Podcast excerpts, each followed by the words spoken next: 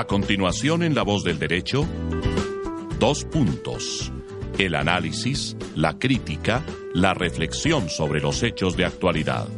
Dirigen y presentan Felipe Abello y Fernando Pico. Dos puntos en La Voz del Derecho. Le damos la bienvenida a todos nuestros oyentes de Dos Puntos en La Voz del Derecho. Hoy es jueves 8 de noviembre, son las 7 y 14 de la noche. Estamos saliendo en vivo con una nueva entrega de nuestro programa, como todos los jueves, eh, con un tema de actualidad que le traemos a todos nuestros oyentes y en la mesa siempre Fernando Pico. Fernando, bienvenido, buenas noches. Felipe, buenas noches. A todos nuestros oyentes también muy buenas noches. Gracias por acompañarnos. Teníamos algunos días de no, de no estar con ustedes, pero volvemos y, y también para traerles temas de interés que adicionalmente eh, les van a les van a funcionar para, bueno, para, para estudio, para análisis, para complementar también y pasar un buen rato, que es lo que también queremos en este espacio. El día de hoy creo que, que tenemos también un tema interesante para los oyentes, no solamente por un tema, porque se trata de un asunto, digamos, de actualidad y que también se relaciona con, con lo que conocemos en, en materia jurídica como propiedad industrial, sino también porque seguramente lo tocaremos, hablaremos un poco de economía naranja, eh, relacionado con temas de creatividad, con temas de, de, de, cultura y desarrollo digital. Entonces creo que, que, va a ser bastante interesante para los oyentes. Así es, Fernando. Eh, recuerden, todos nuestros oyentes, estamos en redes, arroba la voz del derecho, arroba dos puntos, arroba Fernando Pico, arroba Felipe Abello. Eh, nos pueden escribir sus preguntas, sus comentarios para nuestros invitados. Y antes de pasar a presentar el día de hoy que tenemos dos invitados que han decidido emprender y que ya nos contarán del tema, eh, en, la en línea con lo que venimos hablando de propiedad intelectual y de los invitados que hemos tenido, pues el día de hoy pues vamos a hablar precisamente de la gestión de esa propiedad intelectual y de un emprendimiento que ha desarrollado Cristina Franklin y Luis Fernando Santos.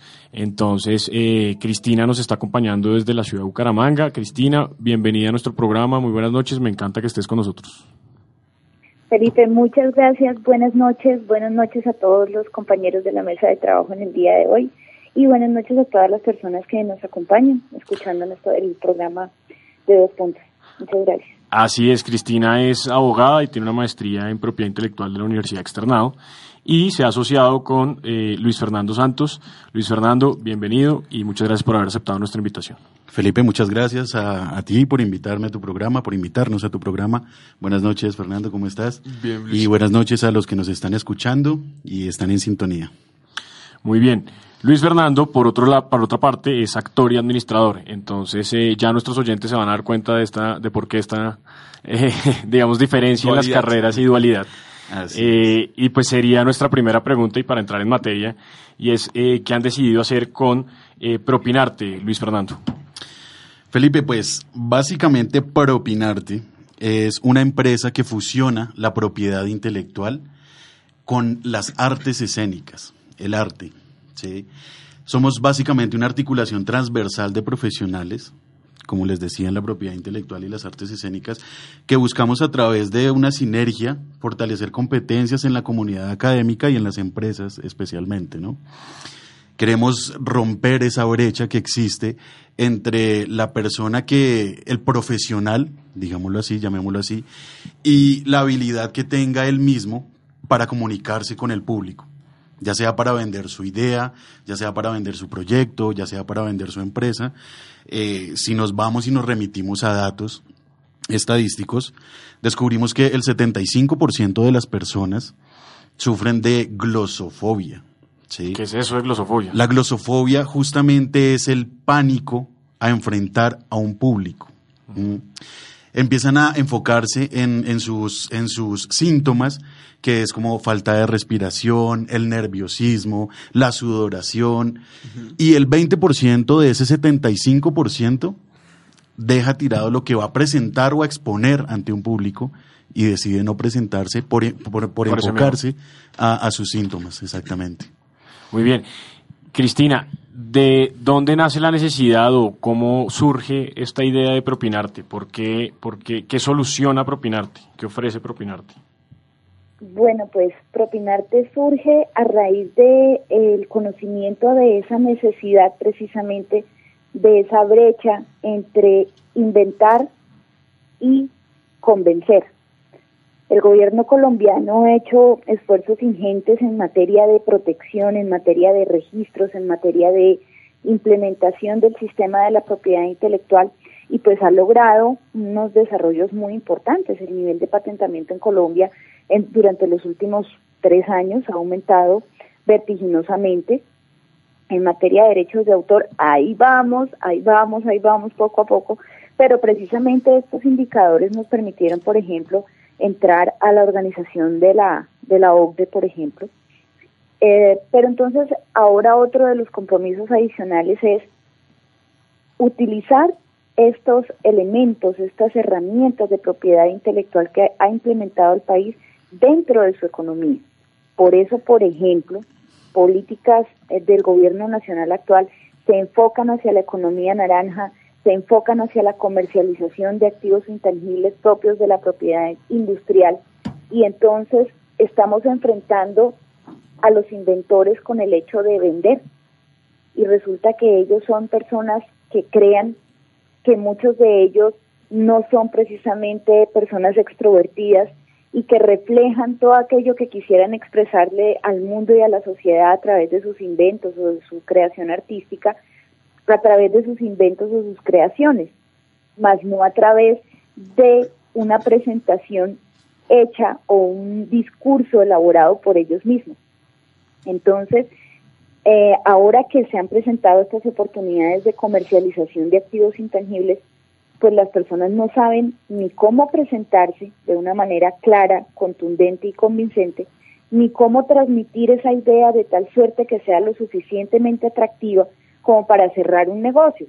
Entonces, de una parte, Propinarte busca empoderar a todas estas personas que hacen parte de esta nueva rama de la economía respecto del sistema de la propiedad intelectual y de cómo gestionarlo en su favor, no solamente obtener un registro, sino cómo encontrar ese camino comercial, esa vía de comercialización que va a potencializar su invento o su creación para eh, agregarle valor, sino que también lo puede empoderar en cómo expresarse de una manera que sea muy convincente y que pueda atrapar a inversionistas, o a otros sectores de la industria que puedan invertir en su creación. Me parece interesante que nos cuentes, Cristina, cómo sería el proceso de un inventor eh, que ya ha desarrollado, o por lo menos tiene unos, unos planes piloto de su, de su patente y quisiera buscar, buscar inversionistas, a, quién puede acudir y cómo eh, ustedes ayudarían en ese proceso para que esa persona eh, pues logre superar ese miedo a presentar su proyecto y salga adelante. Vale, bueno, pues Propinarte como tal eh, le colabora al emprendedor en la búsqueda de las herramientas negociales desde la propiedad intelectual para gestionar sus activos intangibles de la mejor manera posible, pero no le busca a los inversionistas. Es una claridad que debemos hacer, ¿de acuerdo? Eh, nosotros no, no buscamos al inversionista. Existen organizaciones tipo oficinas de transferencia de resultados de investigación, tipo eh, algunas eh, empresas especializadas en transferencia de tecnología, ángeles inversionistas, eventos de, economía naranja, por ejemplo, que se han desarrollado, de acuerdo, en donde eh, o ferias donde los inventores pueden presentar sus inventos, ¿de acuerdo? Y entonces, pues lo primero que tienen que buscar es presentarlos de una manera segura. Estar seguros de que están perfectamente protegidos y pueden realizar esta presentación tranquilamente sin que nadie robe su idea, por ejemplo. Entonces, lo primero que deben hacer es cerciorarse de que están protegidos. Y si tienen algún mecanismo de la propiedad intelectual en trámite, asegurarse que el evento les va a brindar las posibilidades de confidencialidad para que nadie vaya a usurpar y a registrar en otra parte ese registro que en ese momento ellos estén tramitando, por ejemplo en Colombia, por poner un ejemplo.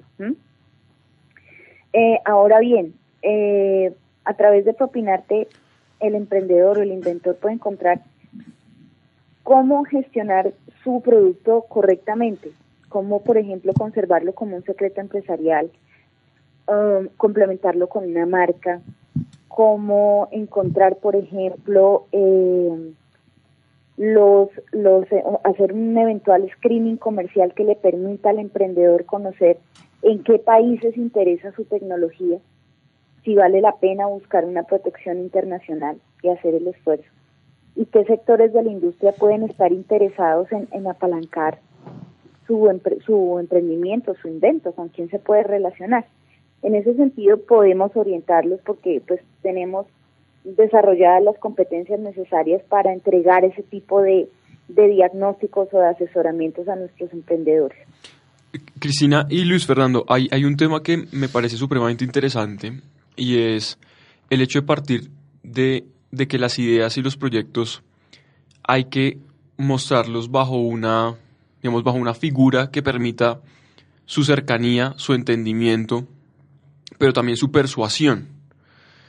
Y me parece muy interesante porque desde el punto de vista jurídico, normalmente tendemos a pensar que los abogados y lo que está relacionado con el mundo del derecho termina siendo un tema cuadriculado, ¿sí? En donde el arte más bien está, em, digamos, en, la periferia de lo que podríamos llamar el derecho. Pero resulta que muchas veces los abogados eh, usan también estrategias artísticas de actuación, por qué no decirlo, para persuadir ideas en audiencias, en, discursos, en el propio estilo de escribir. Y, me parece muy interesante lo que ustedes proponen o postulan, porque de hecho, aunque no es propiamente estudiado, obviamente los abogados toman herramientas artísticas, toman herramientas de posturas, de escritura, verbales, tono de, voz, todo, digamos, para tratar de persuadir. Exactamente, Fernando. ¿Cómo, cómo, llegar a ese punto? ¿Cómo, cómo vinculan ustedes, hacen ese enlace o ese clic entre esas dos vertientes? Eh, porque la verdad es que es, es, bastante interesante y es, más allá de lo que uno conoce, es la primera vez que tal vez uno se acerca a una entidad o a, o alguien que, que ha notado ese aspecto y que le interesa desarrollarlo y que lo ofrece, digamos. Exactamente. Pues parto inicialmente por decir que realmente esta, este emprendimiento ha sido disruptivo y ha llamado mucho la atención justamente por lo que estás comentando. ¿Sí? Eh, nosotros, o en la parte de las artes escénicas, lo que hacemos, junto con otro compañero también actor, Leonardo Fernández, lo menciono, eh, es dar los tips y las herramientas que nosotros hemos adquirido en la academia, en, las, en, el tiempo como actores, eh, técnicas teatrales de Anton, citamos a Anton Chekhov, Stanislavski, eh, Bertolt Brecht, porque justamente lo que decían ahorita hablando de los abogados, no sé, litigando tal vez, tiene que romper una cuarta pared que nosotros llamamos en el teatro. ¿Sí? Y muchas veces... ¿Qué, ¿Qué es eso de la cuarta pared? Interesante. La cuarta pared, eh, habla Bertolt Brecht justamente, que uno no debe actuar como lo que estábamos diciendo ahorita, o lo que estabas mencionando ahorita, sin poder mirar al público, porque hay mucha gente que mira al infinito y no, no, no, no, no pone su mirada, no, no hay un contacto visual, que eso es lo que hace dar mucha certeza, mucha seguridad a la hora de expresarse. Los abogados tienen que utilizar eso justamente. Y lo que hacemos nosotros es dar esas herramientas para que se, se las implementen en su, en su estilo o en su modo de trabajo. ¿De acuerdo? Eso pues a, grandes rasgos. ¿sí? Ya de ahí para allá manejamos lo de la respiración, cómo poder afrontar una, una charla o, una exposición simplemente sin que me esté fallando la respiración o quedarme sin aire a la hora de finalizar una oración larga. Sí, claro. Eh, otra cosa que manejamos, el tono de la voz, la proyección de la voz, no es lo mismo gritar que hablar que hablar en tono alto. ¿sí? Fácilmente con un solo grito se puede uno molestar la voz, eh, eh, no sé, se le puede ir de repente el, el, habla por no saber gritar, entre comillas, ¿no? sino modularla más bien. Luis Fernando, me parece muy interesante el tema que, plantea Fernando y es el, el, de la persuasión a través de la actuación. Eh, Aquí, en, aquí Propinarte lo que busca es que esa persona que tiene una idea eh, logre ser persuasivo con esos inversionistas para que, para que le den un go. Pero los abogados en, el ejercicio profesional todo el tiempo necesitamos ser persuasivos para que nos crea no solo el cliente, sino también el juez y también el público en general. ¿Cómo, hacer, cómo lograr esa persuasión a través de la actuación? De acuerdo. Esto eh, no, no basta con solamente una hora, dos horas de, Claro, claro. de- de- del aprendizaje, ¿no? Se requiere llevar un proceso como todo. Entonces, a partir de ese proceso, nosotros tenemos un pro- unos programas definidos de cierta cantidad de horas. El, el máximo que tenemos es de 30 horas, donde efectivamente intensidad completa, intensidad al 100, practicando justamente estos temas para poder llegar a esa persuasión. ¿sí? Entonces es donde nosotros empezamos a trabajar temas como, bueno, que son muy, muy conocidos en diferentes campos, pero en actuación, bueno, la espera es algo de más, eh, más intrínseco, más adentro, más de sentirlo. Y de esta, de esta manera, con solo un ejercicio llamado la espera, ya puedes empezar a persuadir a una persona. Cuéntanos un poquito de la espera. ¿Cómo es ese ejercicio? De acuerdo, la espera es simple y llanamente sentarse. eh, nosotros como, como formadores vamos poniéndoles ejercicios. Y sin necesidad de hablar, solamente utilizando la gestualidad, solamente utilizando el sentimiento, ¿sí? Eh, van representando lo que nosotros estamos diciendo. ¿sí? Entonces ponemos eh, en, en la mesa, no sé, un caso puede ser trágico, puede ser dramático, puede ser romántico. Y de acuerdo a lo que ellos vayan escuchando o la persona va escuchando, tiene que representarlo con la gestualidad. Y ahí a la vez estamos trabajando el lenguaje no verbal. ¿De acuerdo? De todo el cuerpo y, y- y todo el tema Exactamente. Exactamente. Muy interesante. Eh, Cris, eh, me contaron fuera de micrófonos que están, pro- pre- están promocionando y están participando de un evento eh, que me gustaría que nos contaran de qué se trata.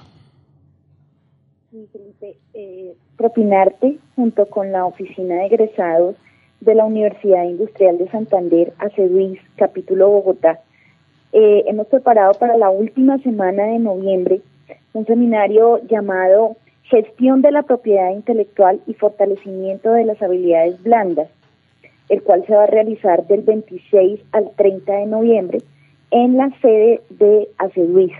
Es un evento que certifica eh, esta, esta organización de los egresados de la universidad que han creído en nuestra promesa de valor y que pues nos han permitido empezar a transmitir toda esta propuesta a los nuevos emprendedores que quieren empezar a convencer y empezar a vender su idea de la manera más efectiva posible.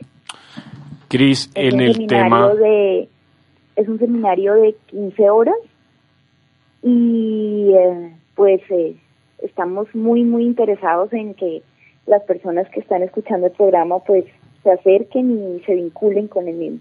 Perdón, complemento la idea ahí, Felipe. Eh, eh, la, la sede donde se va a dictar el taller, el curso justamente, es en Bogotá, en la calle 120A, número 736, que es la sede de Aceduis aquí en Bogotá. Perfecto. Eh, Cris, nos cuentas un poco el tema de, o si quieren vamos a un pequeño corte comercial, son las 7 y 31 de la noche, ya regresamos en dos puntos en La Voz del Derecho.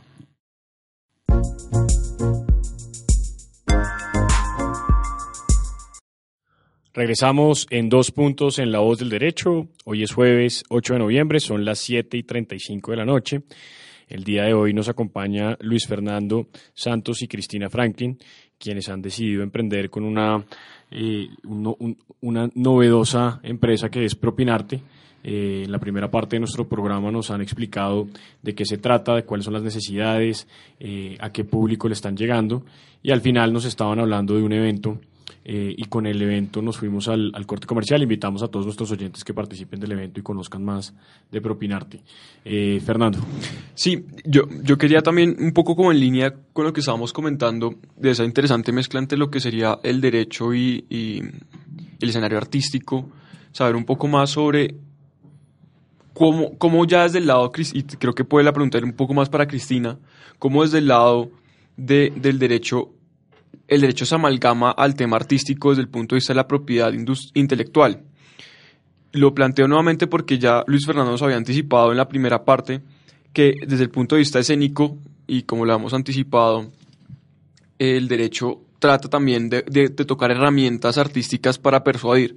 Pero la pregunta ya es del lado de la propiedad industrial, cómo la propiedad industrial Intelectual. in- intelectual industrial se amalgama con el tema de la de la- del, artis- del, del arte, ¿sí? Más allá del tema marcario, los registros marcarios o registros de patentes o, bueno, todos los temas de registros de, de derechos de, autor, eh, ¿cómo, ¿cómo amalgamarlo con, con, lo artístico? Bueno, el derecho de autor en las artes escénicas se ha convertido en, en toda una industria, ¿no? Eh, precisamente eh, son muchas aristas las que engloban eh, todos estos componentes, porque por una parte, pues tenemos eh, el derecho de autor de las obras que se interpretan, que son interpretadas por los, los actores y todas estas personas que, que recrean eh, las obras de, que nos presentan, por una parte. Por otra parte, también está los derechos que tienen estos actores como intérpretes de esos personajes, cómo le dan vida a cada uno de estos personajes y entonces nos encontramos eventualmente en el escenario de, de las obras derivadas, ¿sí? Es decir, una obra, una obra de las artes escénicas tiene muchísimos componentes de los derechos de autor, ¿no? Tiene la obra derivada, tiene el derecho de autor sobre la obra que se interpreta, tiene los derechos de autor sobre la música, en algunos casos entonces eh, la escenografía que también entra a jugar. Entonces es toda una constelación que se confabula para recrear por algunas horas la imaginación de las personas que vamos a presenciar este despliegue artístico. Entonces esta conjunción de alguna manera eh, se ha tratado de agrupar en dos vertientes, ¿no? Que es lo que nosotros conocemos como eh, las obras eh, colectivas y las obras en colaboración.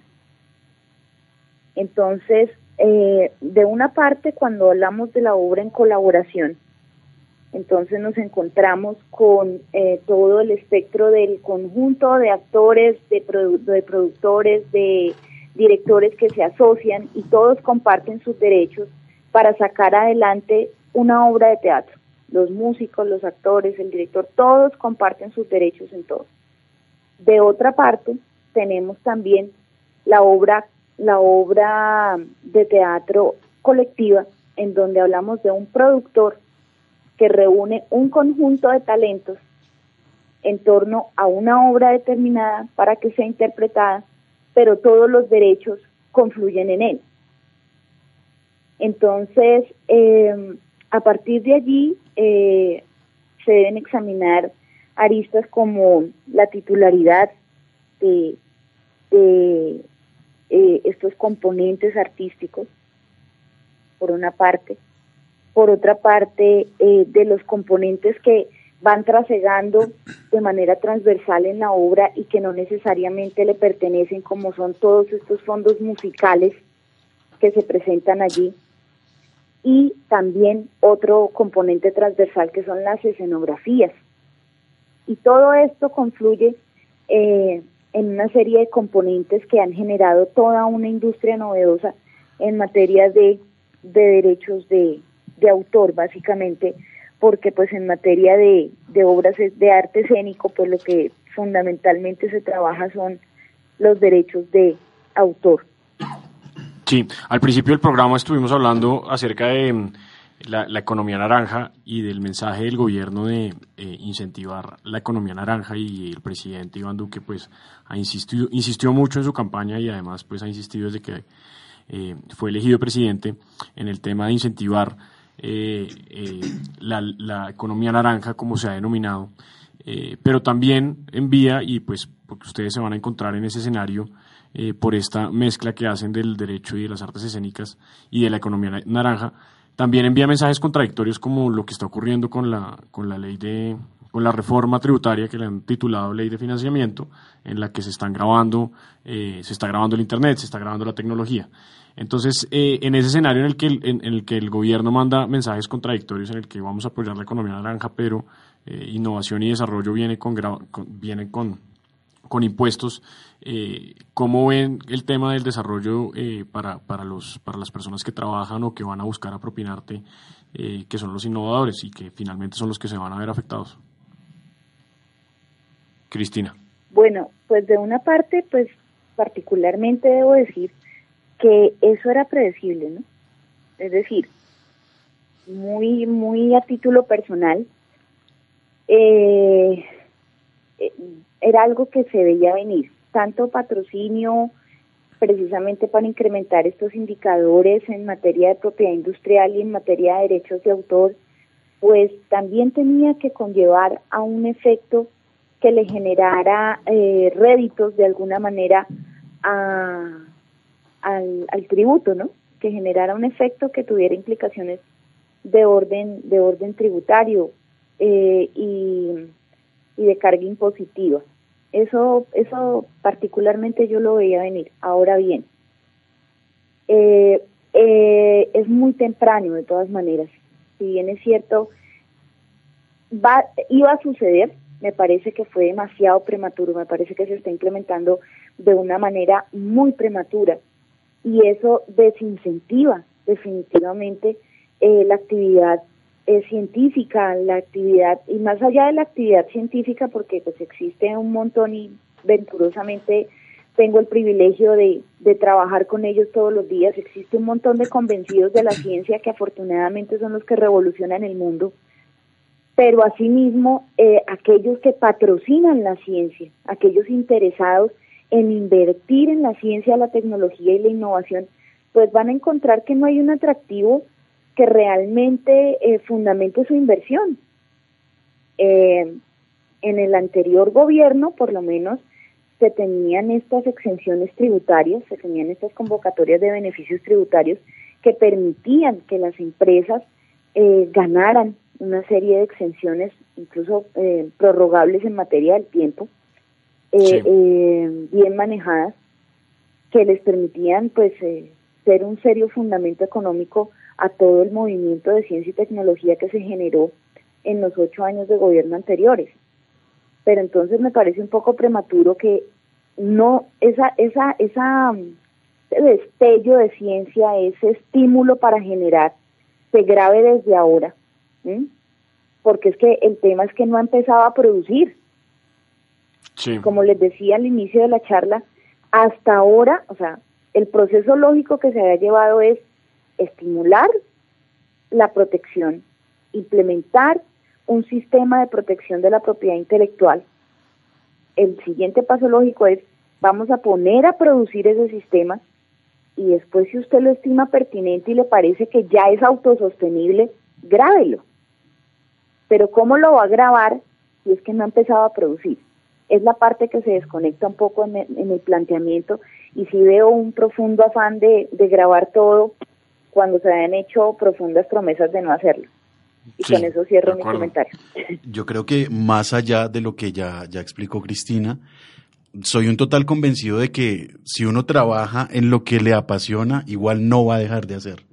Todo el tiempo va a estar creando, todo el tiempo va a estar inventando, todo el tiempo va a estar haciendo.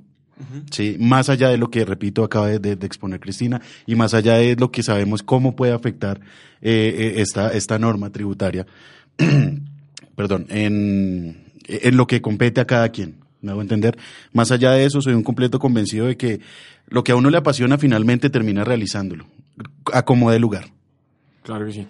Eh, Luis Fernando y Cristina, en el, en el, regresando al tema de, de propinarte, eh, ¿qué persona podría buscar apropinarte? ¿Qué características tendría una persona que necesite apropinarte? Bueno, inicialmente cualquier persona puede acercarse a nosotros porque esto no tiene una, una, una característica específica o va dirigida a, cierta, a cierto nicho. ¿Me hago entender? Puede buscarnos eh, una persona del común, puede buscarnos un estudiante, puede estudiarnos un profesional, puede buscarnos eh, ya personas con maestría, justamente. Pero tiene que tener un desarrollo que quisiera proteger y que, se, y que necesite. ¿O qué necesidades, qué necesidades satisface propinarte? Mira, nosotros tenemos un portafolio de productos que eh, se enfocan en diferentes necesidades que puede tener cualquier persona. Entonces, cualquier persona puede querer mejorar sus habilidades en expresión verbal y no verbal. Tú, un amigo tuyo, tu sobrinito, no sé, tu eh, hermanito que va a salir del bachillerato y quieres que presente unas entrevistas para la universidad súper, súper contundentes, ¿de acuerdo? Cualquier persona, cualquier persona. Entonces, se puede presentar y podemos prestarle un servicio que nosotros hemos denominado convencer. Exactamente. Y allí fortalece todos estos componentes. Justamente, Ah, no, otro- no es, no o- es necesario que tenga una, un desarrollo en propiedad. No, no, no, no, no es necesario. No, para ese servicio no. Nosotros... Eh, tenemos otro servicio que lo llamamos proteger, justamente, y es la persona que está interesada en tramitar su registro de, de- su registro de derecho de autor, su solicitud de patente, su solicitud marcaria, tradicionalmente lo que haría una firma de abogados común y corriente, ¿de acuerdo? Nosotros hace poco Tenemos en- otra, otra, otro servicio que lo llamamos triage de TI. Entonces, ¿por qué lo llamamos así? Porque eh, alguna vez así, creando locos componentes que, pues como abogada ha sido muy, muy enriquecedora la experiencia interdisciplinaria con mis colegas, eh, con mis socios actores. Entonces, eh, a veces eh, jugábamos a crear escenarios, entonces un día estábamos jugando a inventarnos como una sala de emergencias jurídicas, una cosa así. Entonces decíamos, bueno, ¿y el que llega a las, a las emergencias qué hace? No, pues lo meten a un triage para saber qué tiene. A partir de ahí salió la idea del triage de propiedad intelectual y es, meta su empresa en el triage y vamos a mirar qué tiene. Porque muchos son los empresarios que desarrollan su negocio, lo sacan adelante y no tienen ni idea si tienen un secreto empresarial, si ese proceso que han trabajado durante mucho tiempo o que vienen desarrollando, de pronto todas las mejoras que han hecho, alguna sea susceptible de protección por propiedad intelectual, si los manuales que han generado o si la literatura propia que ha generado de su empresa tiene algún tipo de registro de derechos de autor. Entonces, como que cómo son todos sus componentes de la empresa vistos desde la propiedad intelectual, ¿usted qué tiene? ¿Y qué puede hacer con eso? ¿Sí? Y entonces sale allí un ejercicio muy interesante de creación de segundas líneas de negocio súper, súper interesante y muy enriquecedor.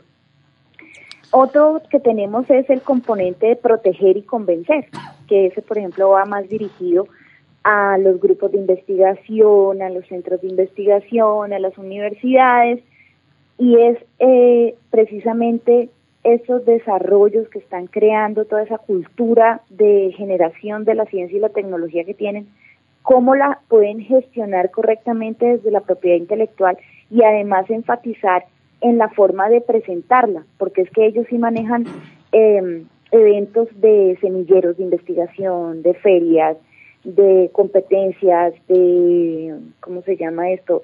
Eh, hace poco estuvimos en el Héroes Fest y entonces en su cátedra, de las cátedras de, de emprendimiento de las universidades enviaban los emprendimientos más notorios para que compitieran entre ellos y resulta que no había quien los entrenara en las competencias de expresión verbal y no verbal.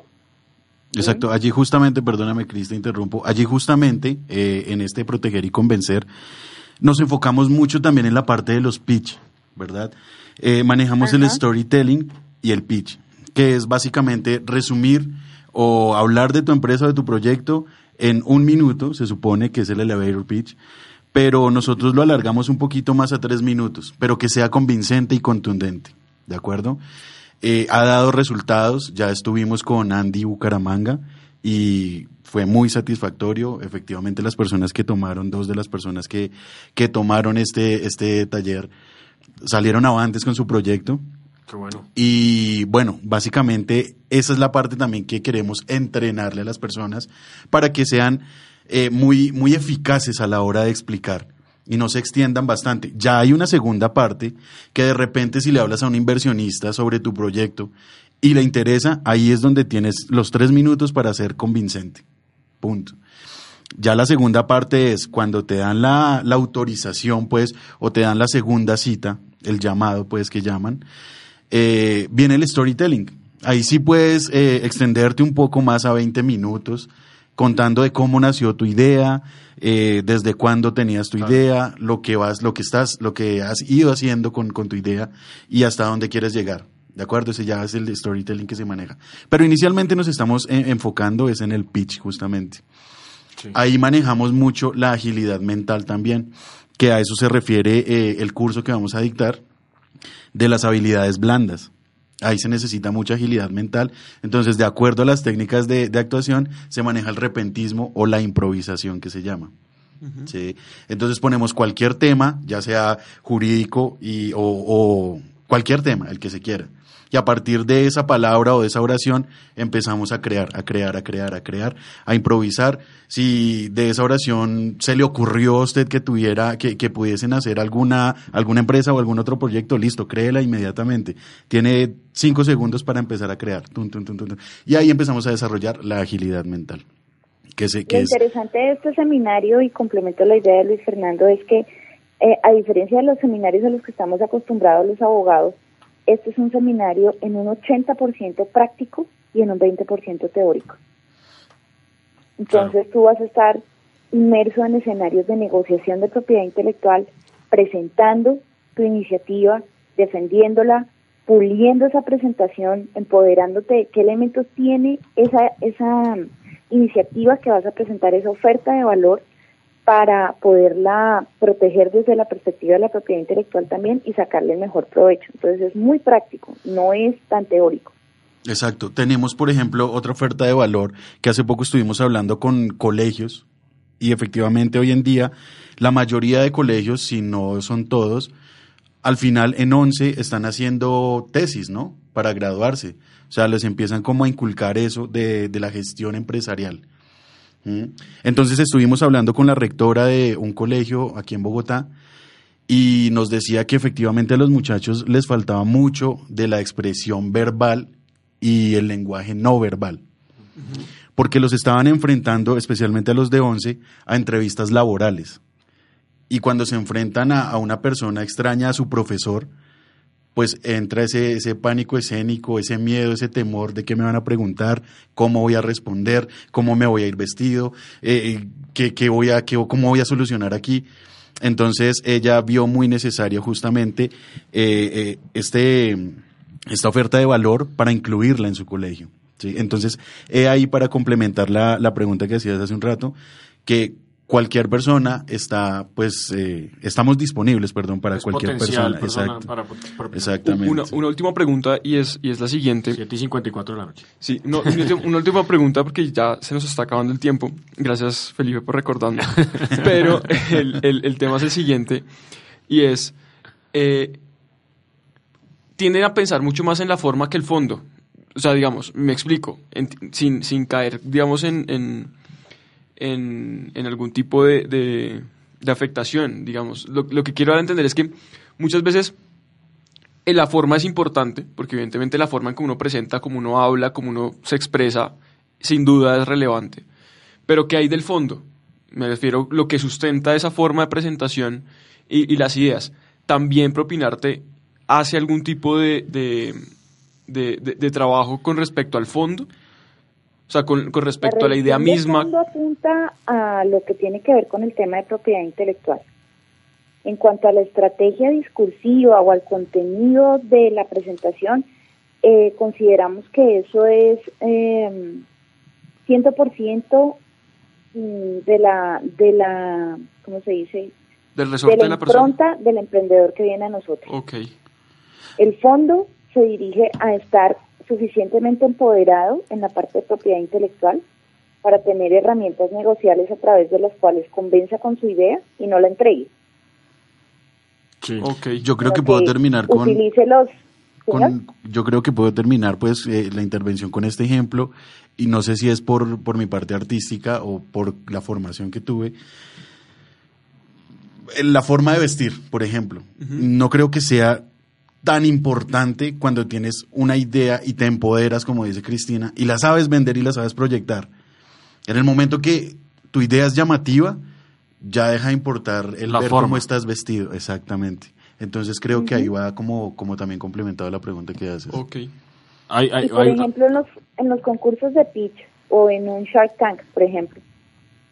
Ah, sí, eh, que esta tú serie puedes está- ir vestido como ¿Cuál? sea, de Shark Tank. puedes exponer la idea, pero, pero eh, en últimas, tú tienes que saber hasta dónde entregas tu idea. Entonces, eh, cuando te piden esos porcentajes grandísimos de, de inversión y de propiedad, de copropiedad con tu empresa, yo eh, entro en pánico porque perfectamente eso se puede convertir en licenciamientos o en alianzas estratégicas o en cuentas de participación. Y me parece que en ese sentido hace falta formación en materia negocial para que el emprendedor sepa qué recursos tiene, que no sea entregar parte de su empresa para que le inviertan plata. Claro, que por lo general es la parte débil de la negociación. Claro, claro. ¿Mm? Eh, una, una, última pregunta que alcanzo a hacer y es el tema de las habilidades blandas que yo todavía no he entendido. ¿Qué, es el, qué son habilidades blandas? Bien, las habilidades blandas básicamente, Felipe, hacen referencias a la aptitud de la persona, con P, no a la actitud, aunque la actitud también tiene mucho que ver, ¿no? Pero la aptitud es justamente cómo aflora el ser humano, porque todos tenemos esa parte creativa, ¿verdad? Cómo asume también la responsabilidad de ese crear, ¿sí? y efectivamente cómo empezar a, estimular su, su, su, su, mente para que no esté encasillado en el diario vivir, sino que pueda ver que puede ir más allá. Ya. ¿De acuerdo? Esas son las habilidades blandas. Excelente. 7 y 58 de la noche, se nos pasó el tiempo del programa muy rápido. Cristina, eh, Luis Fernando, mil gracias por haber aceptado nuestra invitación. Fernando. Cristina y Luis Fernando, muchas gracias por aceptar la invitación. Eh, por compartirnos el proyecto que yo creo que sin duda es relevante para el mundo jurídico y pues para las personas y el público en general que quieren desarrollar iniciativas, que quieren exponer sus ideas.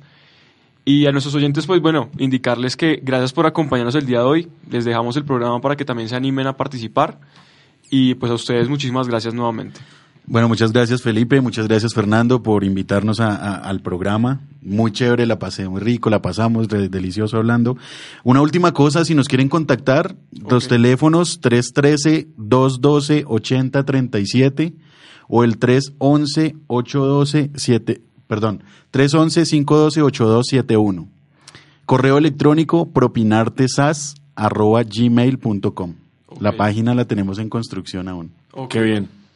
Mil gracias. Muchísimas gracias, muchachos. Muchísimas gracias, Felipe. Muchísimas gracias, Fernando. De verdad ha sido un rato muy agradable y muchas gracias por permitirnos compartir con todas las personas que tienen iniciativas que, que el mundo quiere conocer. Mil gracias. Los esperamos a finales de noviembre. Vengan a compartir con nosotros y pierdan el miedo a gritarle al mundo sus ideas. Mil gracias. 7 y 59 de la noche. Nos vemos el próximo jueves con una nueva entrega de Dos Puntos. Hasta pronto. Escucharon en La Voz del Derecho Dos Puntos. El análisis, la crítica, la reflexión sobre los hechos de actualidad. Estuvieron con ustedes Felipe Abello y Fernando Pico. Dos puntos en La Voz del Derecho.